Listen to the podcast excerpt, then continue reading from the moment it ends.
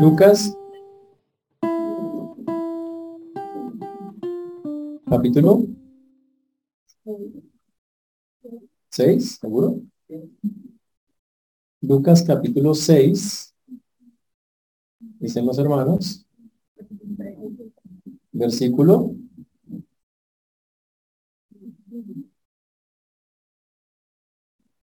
Lucas 6,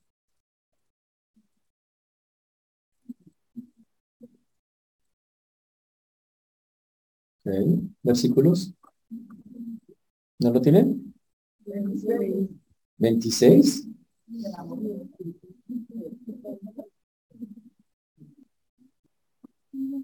Ok. Lucas 6. ahorita vamos al texto. Recuerden que el libro de Lucas está escrito para que creamos, para que nosotros creamos específicamente cada día más en eh, el Señor, en sus planes, en sus promesas, en el cumplimiento de todas las cosas. La idea de Lucas es que al narrarnos los hechos en ese orden, demuestre que todo lo que se dijo de Jesús se cumplió. Demuestre que cada una de las cosas que Cristo dijo que, que estaban profetizadas sobre el Mesías, sobre el Cristo, se daba. Por eso Lucas comienza la historia con Juan el Bautista, dado que tenía que vivir un precursor, y efectivamente señala que es él. Recuerde que el libro lo que busca es que las personas entiendan que todos los acontecimientos alrededor del Mesías se iban cumpliendo.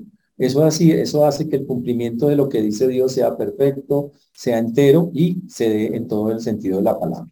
También vimos el accionar del Espíritu Santo de una manera muy fuerte, diciendo cómo obra desde el comienzo, haciendo que el Espíritu Santo trabaje en la vida de, primeramente del, del papá de Juan Bautista, en el mismo Juan llenándolo del Espíritu en el vientre, en la vida de Jesús engendrando por medio del Espíritu Santo en el vientre de María, y después de eso en la vida de todos los que estaban en la vida de Jesús de una manera muy bonita, cómo él iba influyendo, mostrándonos que sigue vigente y que puede ser utilizado.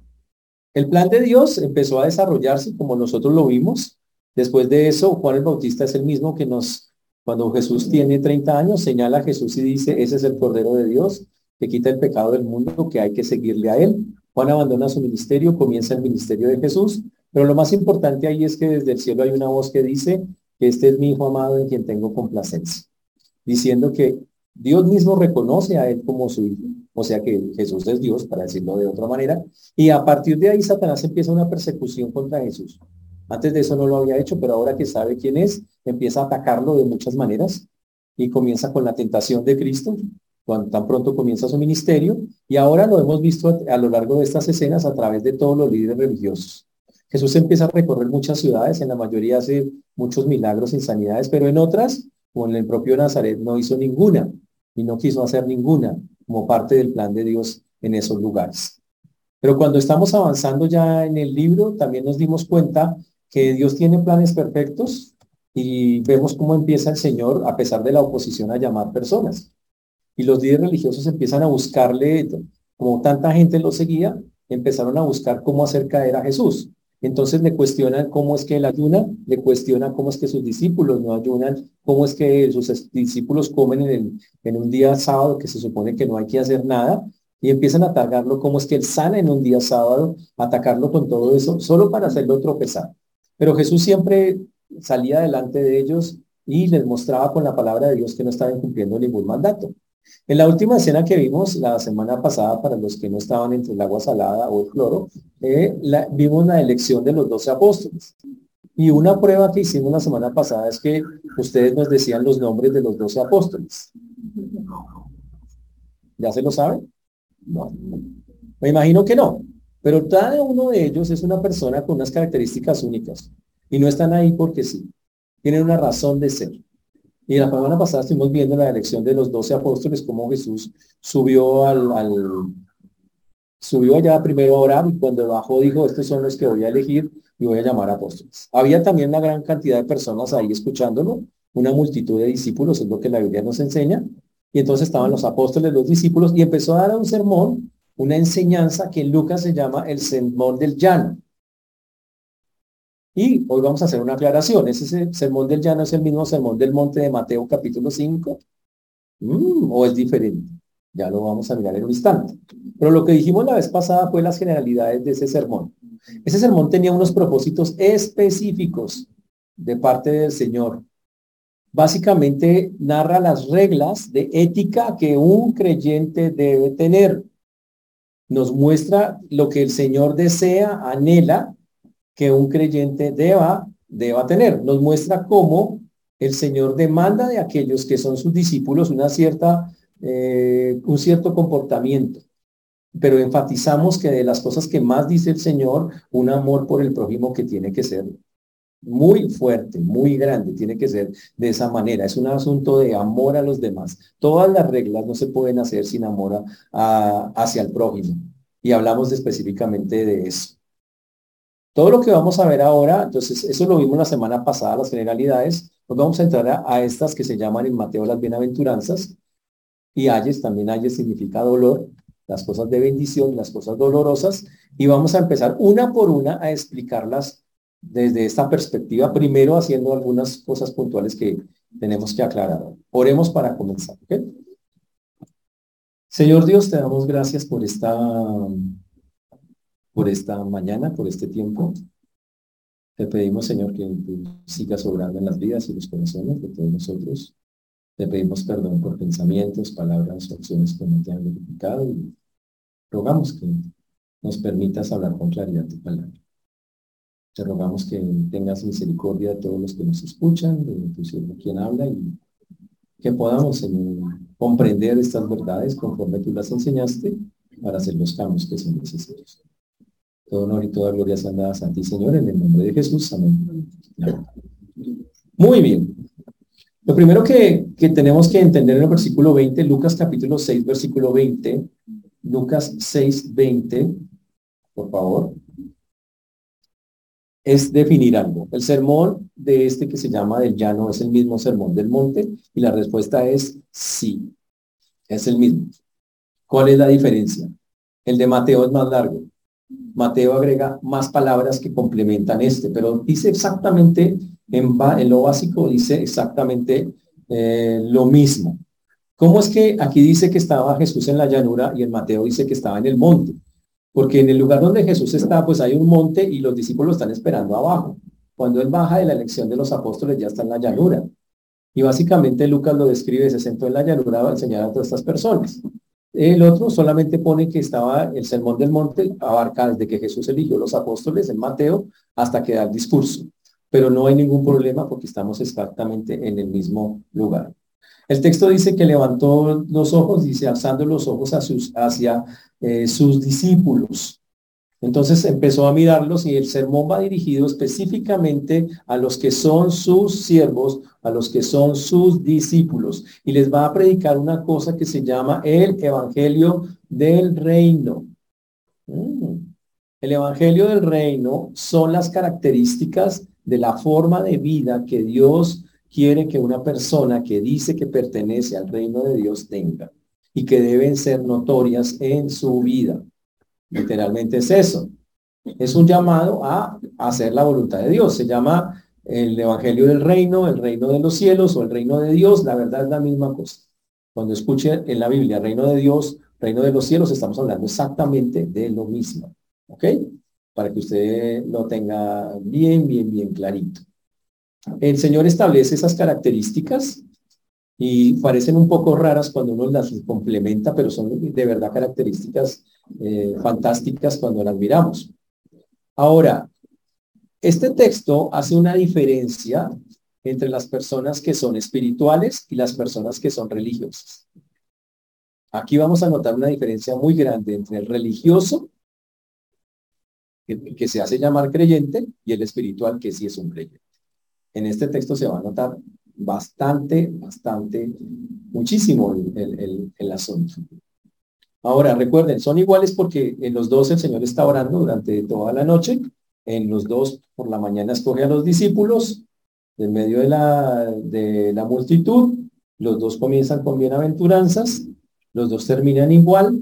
La conclusión es la misma y coinciden por lo menos en 14 cosas exactamente. Así que estamos hablando del mismo eh, texto. Ahora, la gente siempre molesta la Biblia y dice que lo que hizo Lucas fue coger todos los dichos de Jesús y recopilarlos en decirlos que los digo en un sermón. Esto dicen algunos. Entonces dicen, no, Lucas se puso al sermón cuando estuvo allí, eh, la cogió una frase de acá y acá de Jesús, todas las dijo Jesús, pero dicen que es una recopilación de dichos. Pero bíblicamente y desde la teología lo que no es así. Es un solo sermón dado, más bien fue como un retiro espiritual, una escuela dominical larga de varios tiempos. Eso se sabe por la forma en que está escrito el texto. Se puede deducir que tiene un sistema lógico que va una tras otra y va allí de esa, de, esa manera. Solo para tener claro ese punto que estamos viendo allí. El reino de los cielos, entonces como el reino de Dios o reino de los cielos, habla de todo lo que tiene que ver con el evangelio presente en ese momento y futuro. Entonces hay eventos que van a ser más al futuro, pero la mayoría de los que están ahí es cosas que actualmente podemos ejecutar. El reino de los cielos es solo para creyentes, así que todo creyente puede participar en él. Si usted es creyente, las reglas aquí estipuladas son prácticas y vivas. Este sermón no es para salvación, porque este está, aquí le está hablando a salvos. ¿Ok? Habla de cómo viven los salvos, cómo viven una vida que agrade, a, que agrade al Señor. Es, ese es el asunto. Y por eso eh, el texto comienza diciendo, versículo 20, bienaventurados vosotros los pobres, porque vuestro es el reino de Dios. La semana pasada decíamos que la palabra se puede traducir, traducir dichoso. Bienaventurado, dichoso, dice acá, eh, los pobres, porque Vuestro, vuestro es el reino de Dios. Si hablamos que un pobre habla de una, pobreza física completa.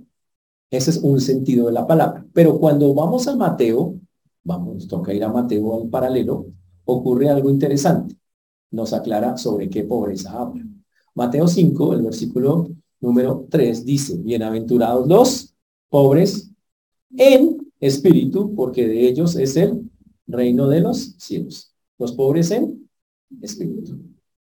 Entonces, sí el texto habla de pobreza física, porque muchos tenían necesidades, pero, tan, pero principalmente el texto está dirigido a la pobreza espiritual. La palabra pobre acá, en el sentido espiritual, significa hacerse pequeño, significa humillarse. Bienaventurados, entonces, para leerla de otra manera, vosotros los humillados, los de los que se hacen pequeños. Ojo, en espíritu, usando a Mateo. Ahora, ¿cómo funciona eso? Es algo bien, bien, bien, bien, bien interesante. Ahora, no está diciendo que la pobreza, entonces, qué bendición la pobreza y esas cosas. No. Está diciendo que es una, es bienaventurado, es dichoso el que tiene o está bendecido por estar en una relación con el Señor el que está obedeciéndole de una manera incondicional eh, a sus demandas. Y, y, la felicidad del cristiano no consiste en poseer la verdad de Dios, porque muchos la conocen, sino en aceptarla y obedecerla. Eso es lo que está diciendo acá. Ahora, para entender el concepto, que es muy interesante, la Biblia llama bienaventurado o bendito a quienes están en la correcta relación con Dios. Los que dicen, yo estoy andando paso a paso con el Señor, no son perfectos, pero lo intentan hacer, esos son los bienaventurados. Y ojo, no quiere decir en personas que no les pasa nada o que no tienen problemas, no, los bienaventurados sufren, les pasan dificultades, tienen problemas, lloran, pero tienen una relación cercana con Dios. Tienen una relación muy cercana que les provee una cantidad de cosas para todos los momentos eh, de la vida. Entonces aquí la pobreza, en el sentido espiritual, como lo dice Mateo, está hablando de una persona que humilla su corazón. ¿Ok? Y por eso dice pobres en espíritu. ¿Ok? Y aquí es donde viene algo interesante. Pobres es una palabra que significa literalmente, que lo vimos la vez pasada, que el que no tiene nada.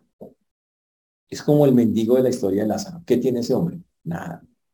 No tiene que caerse muerto, literalmente es eso. Y uno dice, ¿y en qué sentido no tengo que caerme muerto hablando de lo espiritual? Estamos hablando de una persona que no puede alcanzar nada por esfuerzo personal y que depende absolutamente de Dios para todo, para su cuidado, para su provisión, para su sustento. Es alguien que quiere depender de Dios, que, y ese es el dichoso, el que dice en toda circunstancia, yo dependo de Dios. Ahora, hay que diferenciar entre los pobres de espíritu y los pobres en espíritu. Yo quiero preguntarle, ¿usted es un pobre en espíritu o es un pobre de espíritu? Entonces vamos a mirar caras. Ustedes tienen caras de pobres en, en espíritu. Y los de adentro van a ser pobres de espíritu. Ahora la vaina es cuál es cada uno. ¿Listo? ¿Qué dice Lucas? Bienaventurados eh, los... Lucas nos dice, vosotros los pobres, porque vuestro es el reino de Dios. ¿Qué dice Mateo? Del 5.3, bienaventurados los pobres en espíritu.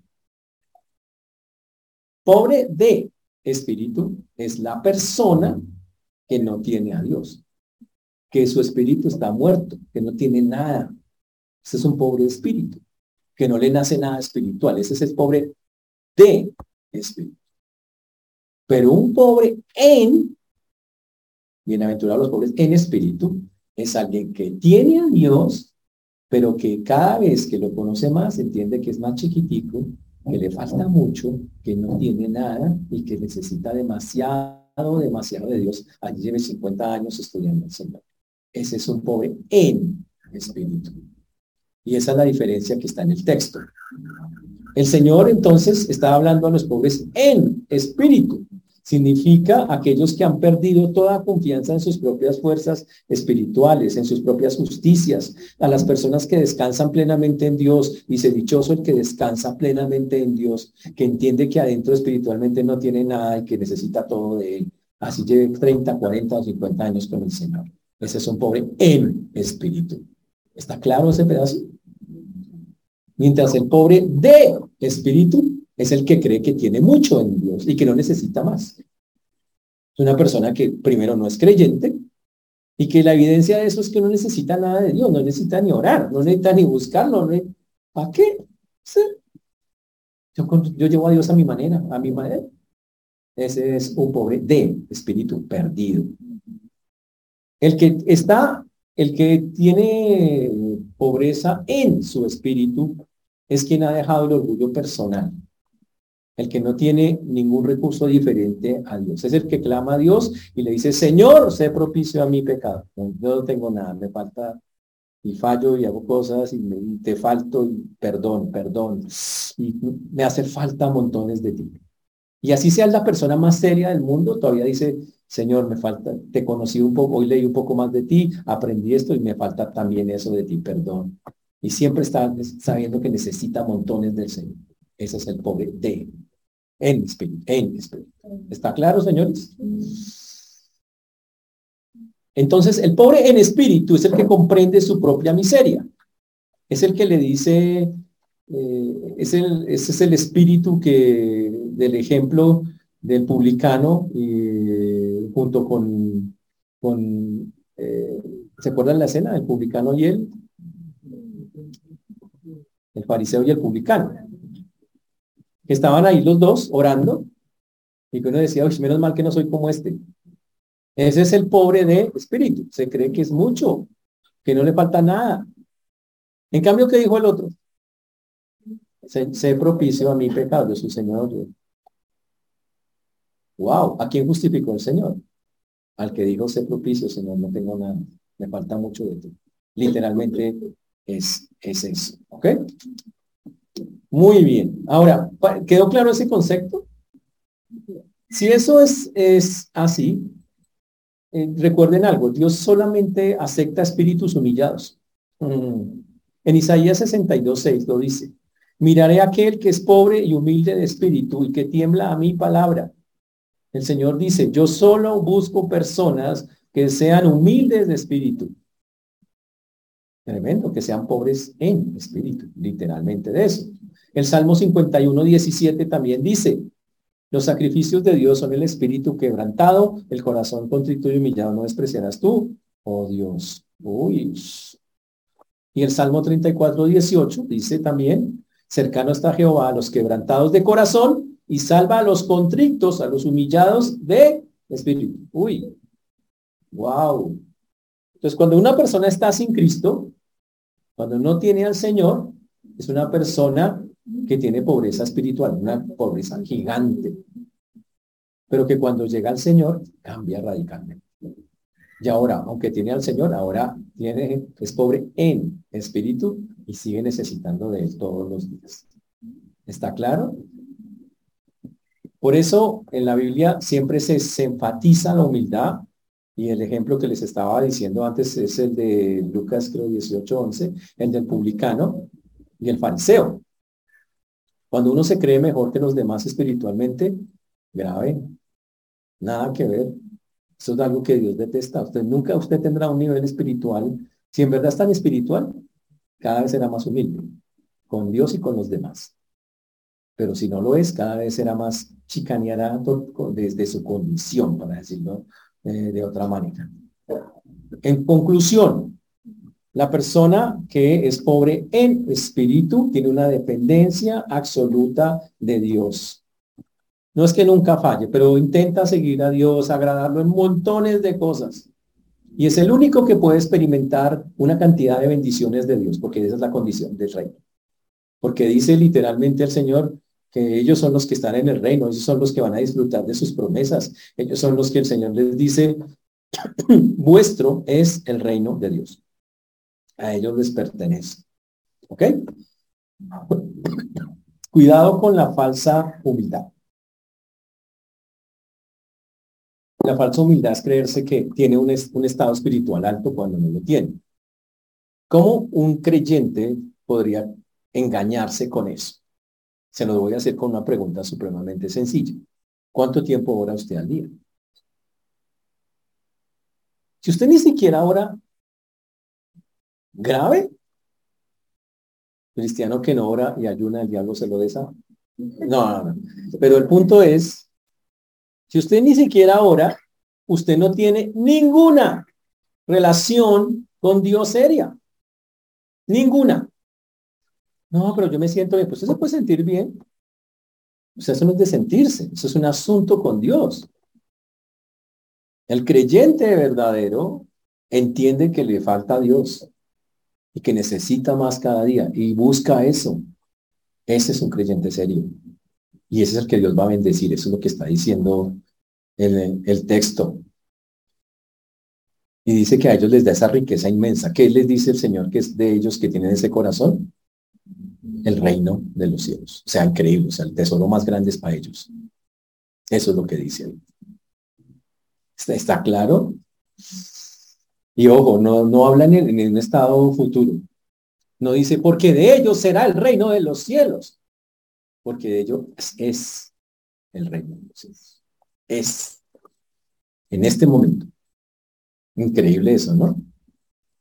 Y, y esa es una razón para que ellos estén felices. Por eso dice dichosos los que tienen esa condición, porque ellos están experimentando el reino de los cielos. Todo creyente debería experimentarlo, porque la Biblia dice que el reino de Dios, cuando Jesús vino, se ha acercado, que el reino de Dios está entre vosotros, el reino ya está desde los tiempos de Jesús. Y cuando usted es creyente, inmediatamente entra al reino. Otra cosa es que de verdad lo disfrute y sea dichoso en él. Eso es otra cosa completamente diferente. En la Biblia hay ejemplos de, de contraste con respecto a eso. En Apocalipsis, eh, por ejemplo, en Apocalipsis 2.9, dónde queda Apocalipsis? Cuando el Señor está haciendo un mensaje a la iglesia de Esmirna, les dice una, una frase muy interesante. Yo conozco tus obras y tu tribulación y tu pobreza. Oiga lo que dice, y tu pobreza. Pero entre paréntesis pone, pero tú eres rico.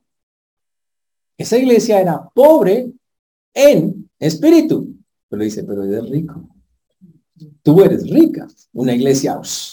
Y el Señor le alaba eso a esa específica iglesia. Pero en cambio, en Apocalipsis 3.17, cuando le habla a la iglesia de la Odisea, en el 17, le dice, porque tú dices, yo soy rico y me he enriquecido y de ninguna cosa tengo necesidad y no sabes que tú eres un desventurado, miserable, pobre, ciego y desnudo. Le dice, usted es todo lo contrario. Ustedes dicen que tienen mucho, no tienen nada. Ese es el contraste entre la verdad, estar de verdad en el espíritu o no estar en él, ¿ok? Ah, ah, mientras un creyente se llene de sí mismo y de sus propios planes y de sus propias cosas, se irá vaciando de Cristo. Lo que tiene de Cristo irá eh, desmejorando dentro de su vida. En la medida que más se llene de sus propios intereses y de sus propias cosas. Y por eso el que está en, el pobre en espíritu, se goza de la comunión con Dios. Es el que quita la, su soberbia de su corazón y el que confía en el nombre del, del Señor. Y, esos son los pobres de los que Jesús estaba hablando. Y son porque, y son esos pobres a los que, como dice la Biblia, todas las cosas les ayudan a vivir. Uy, chévere. ¿Está claro esa primera? Muy bien, ¿la cumplimos? Sería la pregunta que tenemos que hacernos. ¿Estamos viviendo así en, en esa que acabamos de ver? De Lucas capítulo 6, versículo 20. Segunda, bienaventurados los que ahora tenéis hambre porque seréis saciados Bienaventurados la tercera dice, bienaventurados los que ahora lloráis porque reiréis. Bienaventurados los que ahora tenéis hambre. Usted dice, a mí me está pasando eso, estoy pensando en este momento precisamente, me está pasando por la mente. Pues ojalá, no piense eso que estamos en un servicio, ¿ok? Pero no está hablando de eso, ese es el punto. Viene, ahí dice, bienaventurados los que ahora tenéis hambre. Y otra vez nos toca ir a Mateo para entender de verdad de qué hambre habla. Vamos a Mateo otra vez, capítulo 5, pero aquí eh, se me fue acá, se me hiciste Mateo, aquí está. Vamos a Mateo 5, 6. Bienaventurados los que tienen hambre, pero mire lo que dice Mateo. Y sed de justicia, porque ellos serán saciados. Eso es otra cuenta. Lucas solamente tendrá los que tienen hambre. ¿Hambre de qué? Y, Mateo aclara, hambre y sed de justicia. Uy, interesante. ¿Los discípulos de Jesús tuvieron hambre humana? Claro. Acabamos de ver una escena donde iban por los campos y metían la mano a los sembradíos de trigo y cogían las espigas y... Y los fariseos usaron ese, esa escena de ellos para criticarlos. ¿Ok? Y obviamente eh, Dios cuando uno, las personas tienen hambre, eh, eh, puede saciar su hambre, claro, también lo, lo puede hacer, porque el Señor es suficiente para saciar a las personas en cualquier circunstancia. Sin embargo, aquí se, se refiere a la persona que es hambrienta de justicia no está relacionado con cosas materiales, sino con la justicia, pero no la de nosotros, sino con la justicia de Dios. Es la justicia que Dios le da o le otorga a la persona que cree en Él. Dios le da específicamente eso a las personas. Cuando usted llega a Cristo, la Biblia dice que usted le cree y lo que por usted creerle a Dios, lo que usted le cree le es contado por justicia. En ese momento, cuando usted cree en el Señor, la justicia de Dios llega a su vida. Usted no la tiene ni yo la tengo. Pero con el momento que usted llegó a Cristo, se llama una justicia imputada, o sea, colocada sobre usted, viene esa justicia y chum, usted queda con ella. Esa justicia se hace notoria en la vida cuando empezamos a decir que lo que nos antes nos parecía bien, ahora nos damos cuenta, oiga, eso no era tan bueno. Eso está mal. Y empezamos a tener una manera de pensar, de hablar y de actuar completamente diferente.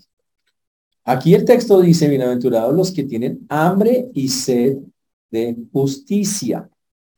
En los tiempos bíblicos, los fariseos obtenían la justicia haciendo cosas, siguiendo ritos, siguiendo obras. Y aquí es donde distinguimos a un religioso de un espiritual. El fariseo dice, yo voy varias veces al templo, yo ayuno varias veces, yo guardo el sábado, todo eso me sale. Y eso dice, eso no sirve.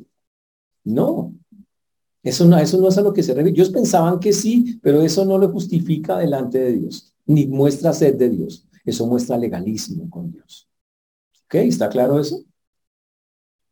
Ahora, esta mañana estábamos hablando de eso y, preguntábamos a las personas si ustedes son justos. Y la respuesta es, ¿ustedes son justos? ¿No? ¿Sí? ¿Sí o no? ¿Somos justos? ¿Sí? Entonces les voy a dedicar un versículo. Se llama Isaías 64.6. Vamos allá, se lo dedico. Isaías 64.6. Vamos a leerlo despacio todos para que quede claro. ¿Listo? ¿Están ahí? Isaías 64.6. Dice así, lean conmigo. Si bien todos nosotros somos como suciedad y todas nuestras justicias como trapo de inmundicia. ¿What? Y caímos todos como nosotros como la hoja y nuestras maldades nos llevaron como bien.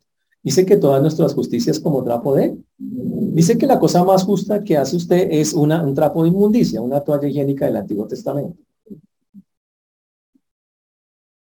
Eso dice Dios de la justicia del hombre. De la cosa más justa que usted pueda hacer como ser humano.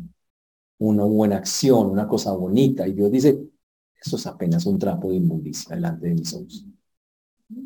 Porque la justicia que Dios pide es de este nivel y la que yo le puedo dar es de este nivel. Pero cuando llega Cristo, la justicia que no tengo, Dios dice, ahora le coloco el 99.9% que le falta a usted tómelo. Y quedó con la justicia de Cristo. La justicia de Cristo, en cambio, sí es efectiva, sí es válida. Y sí, sí tiene una connotación completamente eh, diferente. ¿Cómo funciona la justicia en la vida real? Fácil. Usted llegó a los caminos de Dios y su conciencia se despertó. Y usted empezó a sentir hambre de hacer lo correcto cuando antes no quería hacer lo correcto. Usted antes, no, usted antes hacía las vainas y usted decía, vamos a ir a ver a Santa Fe, un ejemplo, una cosa así fea. Ahora usted dice, uy, no, que vamos a ir a ver eso. que nos vamos a ir a meter o cosas así? O usted le gustaba meterse a ciertos sitios o a ciertos lugares o hacer tener ciertas costumbres y usted lo hacía sin ningún problema. Pero cuando llegó al Señor empezó a sentir temor de hacer eso, empezó a sentir que eso no era bueno y entonces empezó a decir, yo no quiero hacer eso. Y empezó, y un creyente siente, yo no quiero hacer eso. Obviamente algunas, muchas cosas las dejas de hacer, otras no, pero, pero siente deseo de no hacerlo, cosa que antes no le pasaba. Esa es la justicia. ¿Por qué siente eso? Porque adentro la justicia de Dios está obrando a través del Espíritu Santo y no lo quiere y lo molesta y lo inquieta y lo, pero no haga eso, es ser así. Esa es la justicia. Ahí está obrando. Pero sabe que el Señor dice que Él quiere que dichosos, bendecidos van a ser los que tengan deseo de esa justicia, o sea, de, hacer todas esas cosas todo el tiempo correctamente delante de Dios. A esos son los que son dichosos. Porque a veces usted lo siente, pero por cinco minutos y se le pasa. Se toma una para y se le pasa. Dice, yo sí quería, pero ya no. Ya, y hay personas que son así. Tienen esos arranques espirituales como por segundos. Y ya, y después pum, abandonan su arranque y ya, ya se les acabó su sed de justicia. Habla de una persona que quiere todo el tiempo, no nace en nosotros, no es natural. Dios la coloca y empieza, y es con el Espíritu Santo. Pero si usted apaga el Espíritu, le dice, cállese, no hable de eso, está, pum, ahí muere. No, justicia no, no brota, no sale. ¿Está claro? Ojo con eso. Ahora, ¿quién es el único que puede saciar esa hambre espiritual. Es el Señor. Está en la Biblia. Vamos al libro de Juan, por favor, 6.35. Juan 6.35. ¿Qué dice? Yo soy el pan de vida. El que a mí viene nunca tendrá hambre. Nunca. Uy. Interesante eso, ¿no? En pocas palabras, el que tiene hambre y sed de justicia tiene un deseo constante de ajustarse a las demandas justas de Dios. Tiene un deseo, Señor, yo quiero agradarte en esto que tú dices, y quiero agradarte también en esto, y quiero agradarte también en esto, pero en hartas cosas. No las ganar pero en muchas sí. Y la lucha, y, y en su mente está, yo quiero. Puede que no puedan todas, pero quiero y lo intenta y cuando no puede y lucha y intenta, ese es el creyente. ¿Estamos? Ok. Y, básicamente, eh, como lo está diciendo eh, el texto, esa hambre y sed de justicia no solo se aplica a usted, se aplica en todo lo que nosotros vemos. Queremos que lo que está afuera sea justo. Queremos que, que si un niño está sufriendo no sufra más, que si alguien está enfermo no pueda, pueda ser sanado. Eso tiene que ver con eso. Y vemos todos los días injusticias en la vida y se refiere también a que el creyente siente eh, tristeza por esas cosas es, y entonces hace algo, le da de comer al hambriento, sana al enfermo, consola al afligido, restaura al caído. Eso, eso lo hace. Y siente esa hambre también por lo que está allá afuera, o sea, por lo, por lo que llamaríamos social. Y siente que, oiga, afuera hay que ayudar, hay que hacer, la gente está mal, la gente que está y eso lo hace. Y esa hambre y sed de justicia entonces es adentro y afuera y se expresa de las dos. Ese es el hambre y la sed de justicia eh, que está ahí. Pero ojo, es, es sentir en el corazón una profunda necesidad. Hay que sentirla, vivirla. Es eh, literalmente tiene que ser un deseo muy grande. Es como, ¿qué pasa cuando usted tiene mucha hambre? Ustedes saben que tienen mucha hambre. Yo los he visto a ustedes cómo corren esas neveras. Dos de la mañana sin changletas, con el piso frío. Y usted, tengo hambre. Y ahora deja nevera ahí. Y la Biblia más o menos habla que el tener eh, sed de hambre y sed de justicia es como lo mismo, que usted tenga un hambre al extrema, un deseo muy grande. Oiga, yo quiero que a ese nivel de ganas, como cuando no tiene, cuando está muerto de hambre. Literalmente es así está pasando eso? Le pasa. Y muchas veces usted no tiene hambre de nada. Ni quiere orar, no le interesa ayudar a nadie, no le interesa. Usted piensa en usted, solo lo que le conviene a usted, por un ratico el fin de la película y así. Ya, eso no tiene nada que ver con el hambre y la sed de justicia. ¿Está claro? Y significa que el hambre y la sed de justicia conduce a que me ocupe de mi vida y de la vida de los demás, que me ocupe en ayudar a los demás, en hacer la voluntad del Señor. Pero el asunto es cómo se hace para que uno le dé hambre y sed de justicia. Para eso tengo que tener hambre también de otra cosa que se llama la palabra de Dios. Y ahí viene la pregunta difícil. Si usted no tiene deseos por la palabra, si usted no desea como niño recién nacido la leche espiritual no adulterada para que crecer por ella en la salvación en que usted tiene, si usted no tiene un deseo profundo de leer, meditar, profundizar en la palabra, si no tiene usted un deseo grande de meterse constantemente en las escrituras, pues tienes un gran problema. Nunca se le va a despertar el, hambre y la sed de la.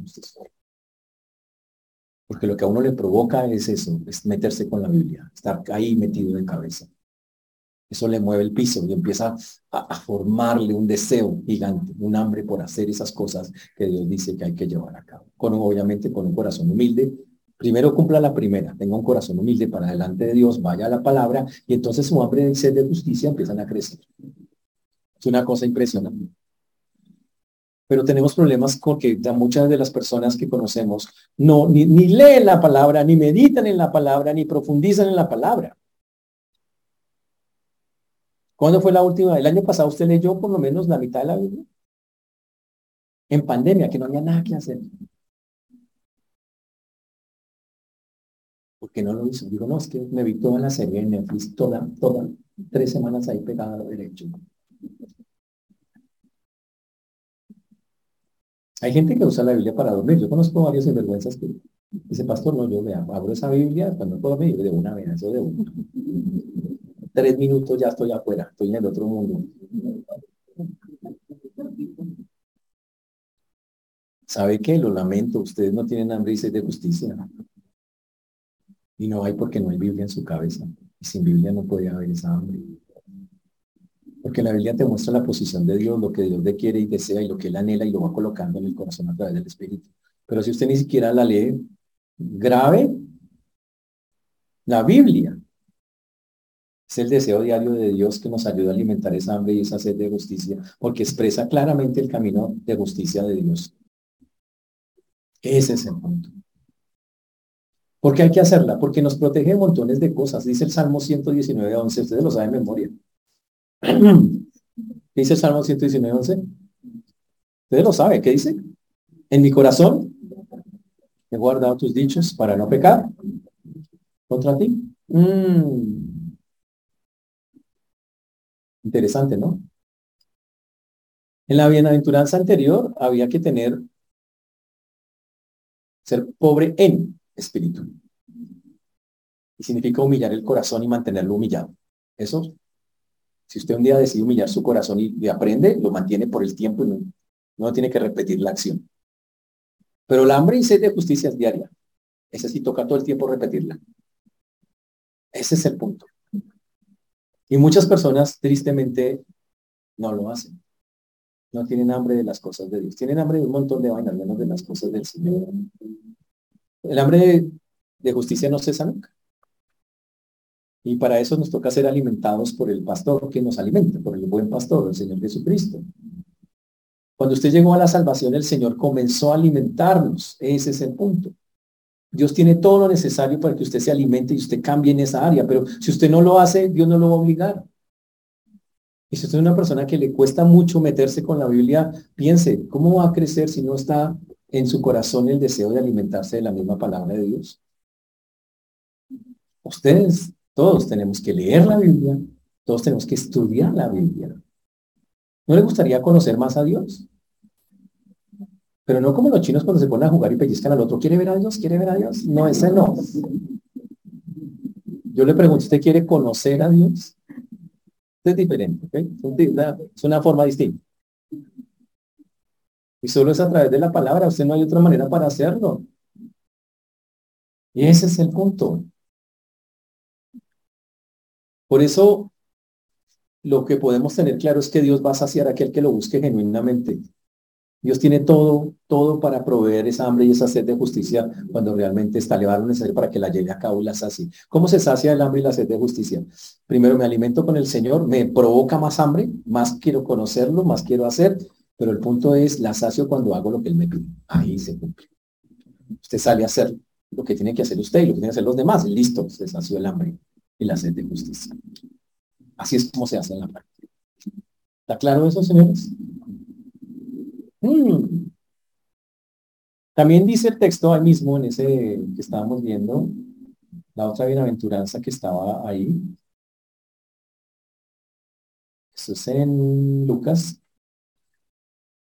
Bienaventurados los que ahora lloráis porque reíres. Difícil esa. Bienaventurados los que lloran. Ah. En el texto de nosotros dice, dice, antes decían en el de Lucas 6:21, los que ahora tenéis hambre, los que en el instante. Y dice bienaventurados los que ahora, otra vez la palabra ahora. Uy. Y vamos a hablar de algo que se llama la bendición de cuántos aquí son eh, o sea, lágrima corta. Va, Dios va a hablar de las lágrimas de verdad en este texto. No es que si no llora no quiere decir que no sea, que, no sea espiritual, pero sí habla de una expresión que es válida delante de Dios y que está en toda, y esto de las lágrimas no está solo acá, sino está en toda la. Y dice básicamente de la bendición del llanto y habla de las personas que lloran en este momento. Que eso es, según la Biblia, la, la, la experiencia normal de los salvos. Van a llorar por muchas cosas. Algunas son bíblicas y otras no. Y aquí está expresado de qué se trata eso. Como creyentes vamos a tener adversidades, pruebas, un montón de cosas que llegan eh, a nuestra vida. Eso es absolutamente normal. Y en medio del conflicto propio de la vida va a haber tristeza, va a haber dolor y va a haber llanto. Eso es literal. Que va a pasar y es normal. Pero ¿qué quiso decir Jesús con estas palabras? Y aquí viene la parte interesante de cuáles son las lágrimas genuinas que Dios quiere que tengamos. El que llora es la persona en este texto, el que se siente afligido en su corazón por causa de ver el amor de Dios en su vida por causa de ver el amor de Dios en su pueblo. O sea, la persona se pone a contemplar a Dios y se pone a contemplarlo, a mirarlo, a ver lo que está haciendo en mi vida, a ver lo que hace en la vida de su pueblo, de mi familia. Y entonces la persona se conmueve porque dice, ¿cómo Dios hace eso siendo yo como soy? Esa es la bienaventuranza. La persona que mira todo eso y dice, eso es increíble. Dice, y siente un dolor impresionante al ver, se siente tocado también porque sabe que le falta un montón de amor por el Señor. Sabe que recibe mucho y que da poco y eso le produce un, lo mueve, le mueve el piso. Este es, el, este es el que está llorando acá. El que dice, no merezco, y es cierto, no merecemos, y, se aflige con el Señor de una manera muy fuerte, de una manera muy tenaz. Entonces, para, para que dejemos eh, claro, es una persona que siente cómo se encuentra el pueblo de Dios, porque no solo es lo personal, es otro. Es una persona que se aflige viendo el dolor del otro, pero no es, no es llorar por llorar. Es un dolor porque ve que Dios está tratando de llegar a las personas y ve que las personas no responden. Es un dolor donde clama por eso y mire que esta persona nada que cambia, mire que esta persona nada que se convierte, mire que y, persona, y ese es un llanto válido absolutamente. Y es algo muy chévere, pero también llora cuando ve los cambios, cuando ve personas que cambiaron el compromiso eh, que tenían con el mundo por un compromiso con Dios. Y wow, personas que cambian sus prioridades y que las tenían afuera en el mundo y que ahora las tienen con Dios, esa persona llora. Y esas son esa clase de personas que son bienaventuradas. Y llora por el que hace lo contrario, porque lo ve como se va alejando de Dios. Cómo se, está cada día yendo más allá y más allá del Señor, más alejado. Y le duele ver eso. Porque sabe que Dios está ahí. Es, es por lo que hace Dios, no por lo que usted no tiene que ver con nosotros, tiene que ver con, lo, con ver claramente, discernir lo que hace el Señor y, sentir la alegría de lo que Dios hace o la tristeza propia de eso. Es eso. Mm. Y cuando se llora, esta persona está mostrando su incapacidad personal, su absoluta dependencia eh, de Dios. En la Biblia varios hombres de la Biblia lloraron cuando pasó esto. Tenemos a Jeremías, de cariño le decían Lagrimín, el profeta llorón, le decían a este hombre. Es en serio, le decían el profeta llorón. Pero Jeremías tenía un ministerio muy difícil. Un día Dios llamó a Jeremías, dijo, Jeremías, venga, usted va a ser mi profeta y Jeremías, qué hacer? Tú vas a ir a las naciones, a los pueblos, pero nadie te va a escuchar. Imagínese eso. Ve, pero nadie te va a oír. Pero, ¿en serio? ¿Y para qué quiere que, quede el testimonio de que yo le mandé esa cosa? Vaya. Y efectivo, el tipo iba y nadie le han recado. Y Jeremías entonces, obviamente, lloró. No una, varias veces. En este texto de Jeremías 9.1, por ejemplo, dice, oh, si mi cabeza se hiciese agua, si mis ojos fuentes de lágrimas para que llore día y noche los muertos de la hija de mi pueblo. Y él sentía un profundo dolor por su nación y sentía como su nación a pesar de que Dios le hablaba a través de él y de otros su nación. Y lloraba. Dichoso porque lloraba por ver a Dios actuando. Y aunque no lo rechazaban, él veía Dios actuar de todas maneras, a pesar de que no lo quiere. Ese, ese es el llanto de ahí. También otro texto está en Hechos 20:31 con Pablo, Dice Pablo, Pablo era alguien impresionante, era un tipo muy duro, pero se volvió un hombre muy sensible. Dice el texto, por tanto, velada acordándoos de que por tres años, de noche y de día, no he cesado de amonestar con lágrimas a cada uno. Pablo dice, yo iba donde una persona y le rogaba, hermano, no sigan eso, mire, le ruego, le lloraba, le imploraba, le decía, esa es esa clase de lágrimas. Implorando por las personas, diciéndole que por favor eh, eh, cambien. Y son las lágrimas de alguien que no tiene la capacidad, que no tiene ningún tipo de recurso y que solo se puede agarrar de Dios para que Dios ayude en las circunstancias. Que confía que lo único que puede hacer ese cambio es el Señor. Eso es algo muy bonito. Pero este texto me ayudó a comprender un, texto que era difícil de comprender, que, que ustedes lo conocen porque es famoso. Está en el Salmo 121 6, 5. Vayan allá, por favor. Salmo 126, 5 y 6. Dice, los que, los que sembraron con lágrimas, con regocijo, segarán. Irán, irá andando y llorando el que lleva la preciosa semilla, mas volverá a venir con regocijo trayendo sus gavillas. Entonces, ¿de quién está hablando? De alguien que va sembrando con lágrimas que ve a las personas, que ven que Dios está ofreciendo algo a las personas y les ruega, les implora, mire, cambien, mire tal cosa, y les dice, y llora porque se quebranta con eso.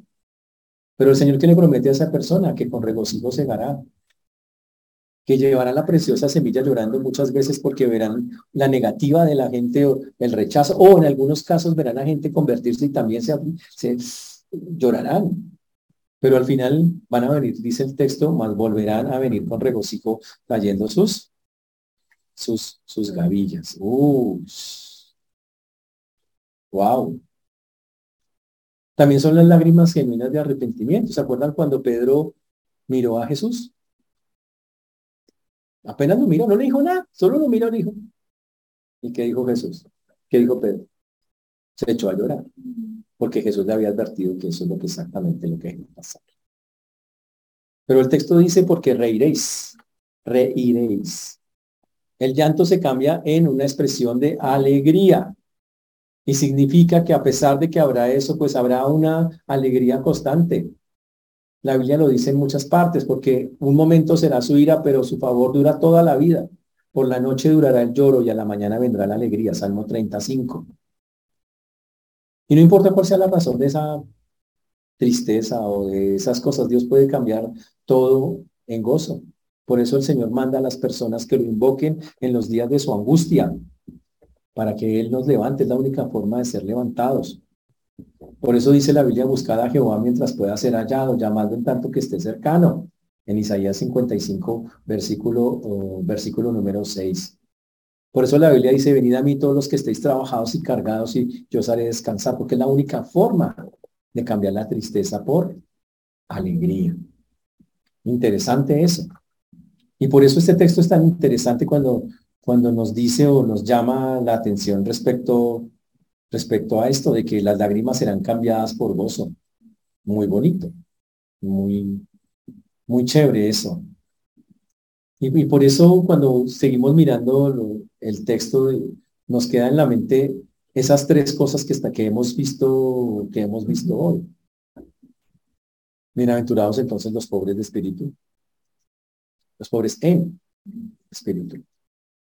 Hay que buscar ser un pobre en espíritu. Hay que buscar humillar el corazón, dejar de pensar que lo que sabemos o conocemos del Señor ya ah, estamos sobrando.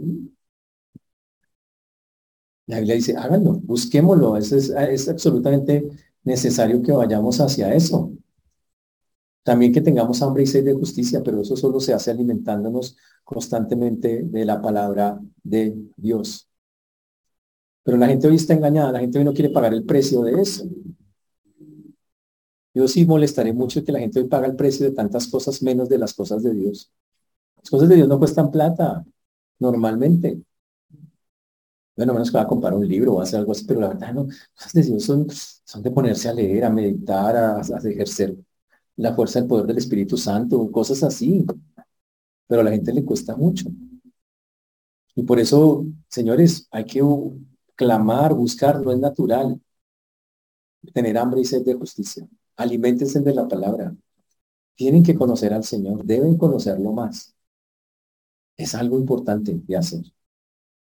Y lo otro, bienaventurados los que ahora lloran, entendamos que Dios hay que, en cualquier circunstancia, Dios cambia el llanto en alegría. Es lo que el Señor hace por su infinita eh, misericordia.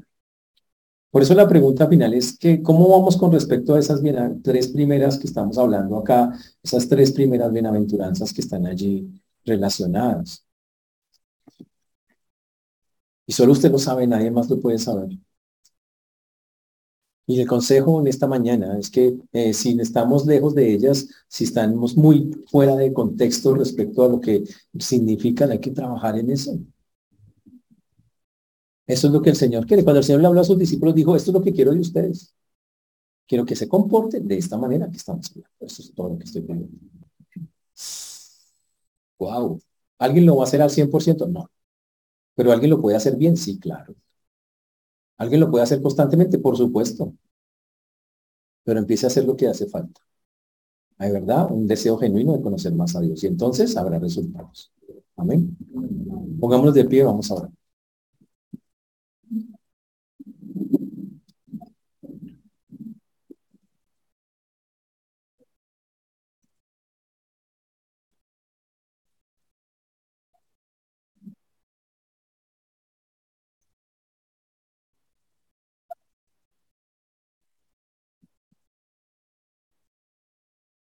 Señor Dios, te damos gracias por esta,